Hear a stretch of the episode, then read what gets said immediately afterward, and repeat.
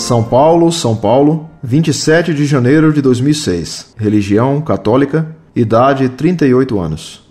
Escolaridade superior em andamento. Profissão vendedor. Caro professor Orlando, saudações.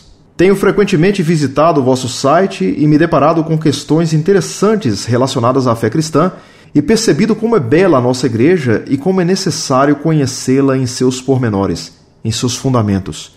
Sendo bem sincero, imaginava que sabia muito a respeito dela e hoje percebo que não sei quase nada.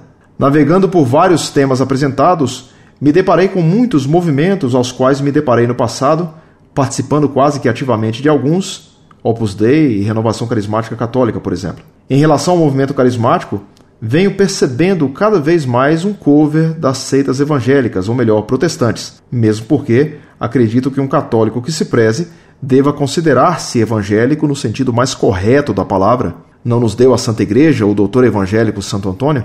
Há algum tempo percebo que algumas modas surgem nas seitas evangélicas. O pregador sopra o Espírito Santo através do microfone e as pessoas caem no chamado repouso no Espírito. As pessoas vão orar no monte para ver a grama ficar incandescente, entre outras pérolas. Hoje, no movimento, percebo trejeitos que alguns amigos ditos crentes já há muitos anos faziam. Concordo com o senhor que devemos ser contra os maus ensinamentos apresentados em alguns grupos de oração e não necessariamente contra as pessoas, que muitas vezes de boa fé desejam aproximar-se do Evangelho. Talvez o senhor já tenha percebido o quanto já participei desse movimento. Me recordo que certa vez, num retiro de jovens com microfone na mão, pude sentir o poder da sugestão na mente das pessoas. Quando um dirigente do movimento fala alguma coisa, as pessoas obedecem quase que cegamente. Sinceramente, nos últimos anos em que participei, me divertia injustamente com as pessoas, pois num evento com 300, 400, mil participantes, os mesmos obedeciam ao meu comando, imaginando em mim alguma espécie de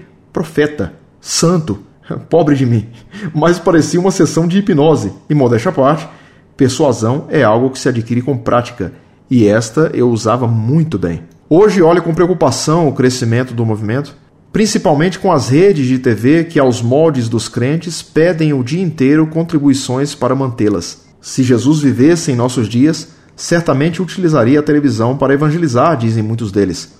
Será? O Senhor acha possível de uma mesma fonte jorrar água pura e água salobra? Veja, eu não sou nenhum santo, volto a repetir, mas a atriz ex de Roberto Carlos, Miriam Rios, tem um programa na Rádio Canção Nova. Poxa vida, Recentemente ela teve um filho com certo ator global, 10 ou 15 anos mais velho que ela. O padre Marcelo conheço pessoalmente, mas aquela de batizar o Gugu Liberato no Rio Jordão é, doeu. Mesmo o apresentador afirmando que tal gesto teria valor simbólico. Caro professor, nesse momento estou reerguendo-me na fé católica junto à minha esposa e nossos dois filhos. E confusões como estas são duras de engolir. Bem, agradeço sua paciência em ler essa missiva e o parabenizo pelo trabalho que tem sido feito.